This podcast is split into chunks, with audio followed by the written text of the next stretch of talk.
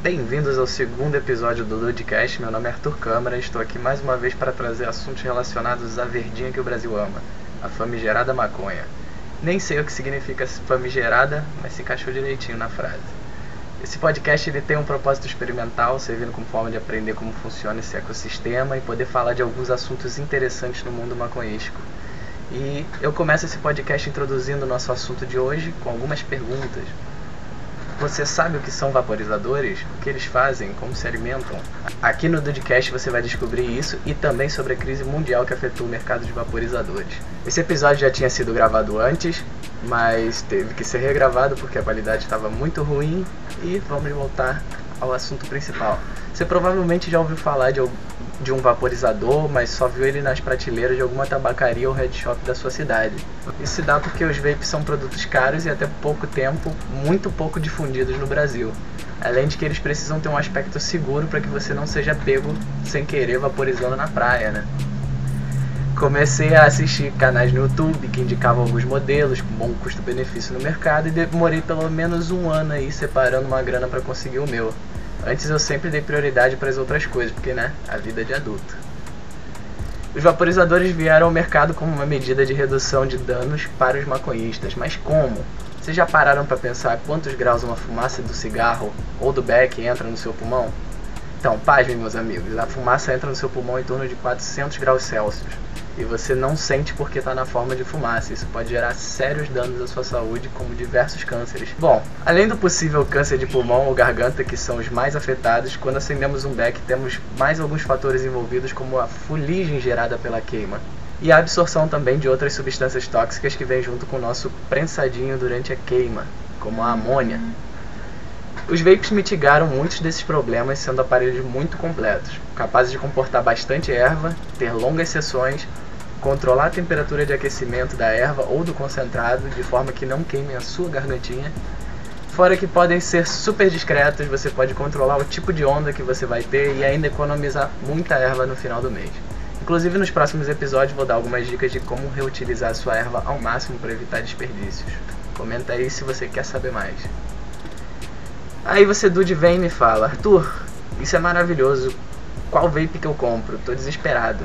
Então, eu não sou um conhecedor de vapes, mas eu trouxe dois vaporizadores de faixa de preço e capacidade diferentes que eu fiquei indeciso na hora de escolher o meu. Um detalhe é que quando eu comprei o meu estava acontecendo uma crise mundial de vaporizadores que vou contar nesse episódio mais pra frente. Então vamos para a lista.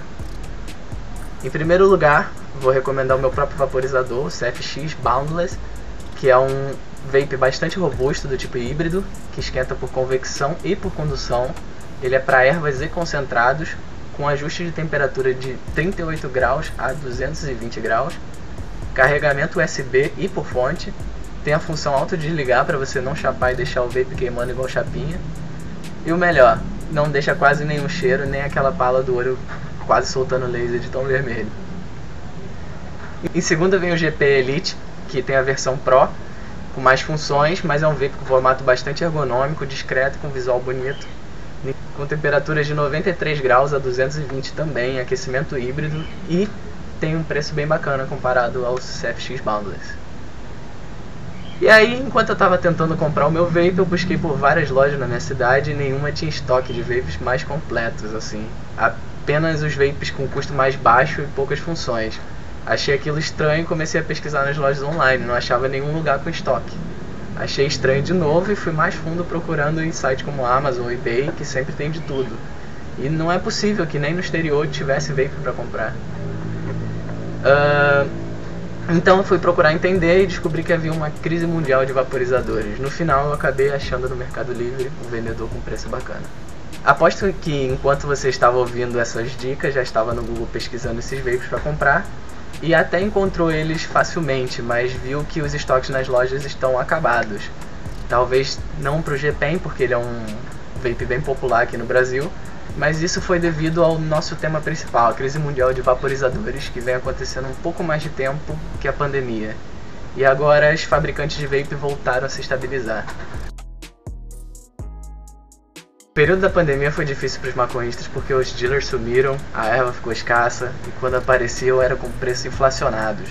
E aí você pensa que pela lógica, né, as fabricantes não conseguiam vender então por causa da dificuldade em se conseguir erva, certo? Errado. Nos países onde a erva é legalizada, os vapes se popularizaram rapidamente e ganharam a atenção dos maconhistas preocupados em cuidarem da sua saúde e de testar os vapes que eram novidade.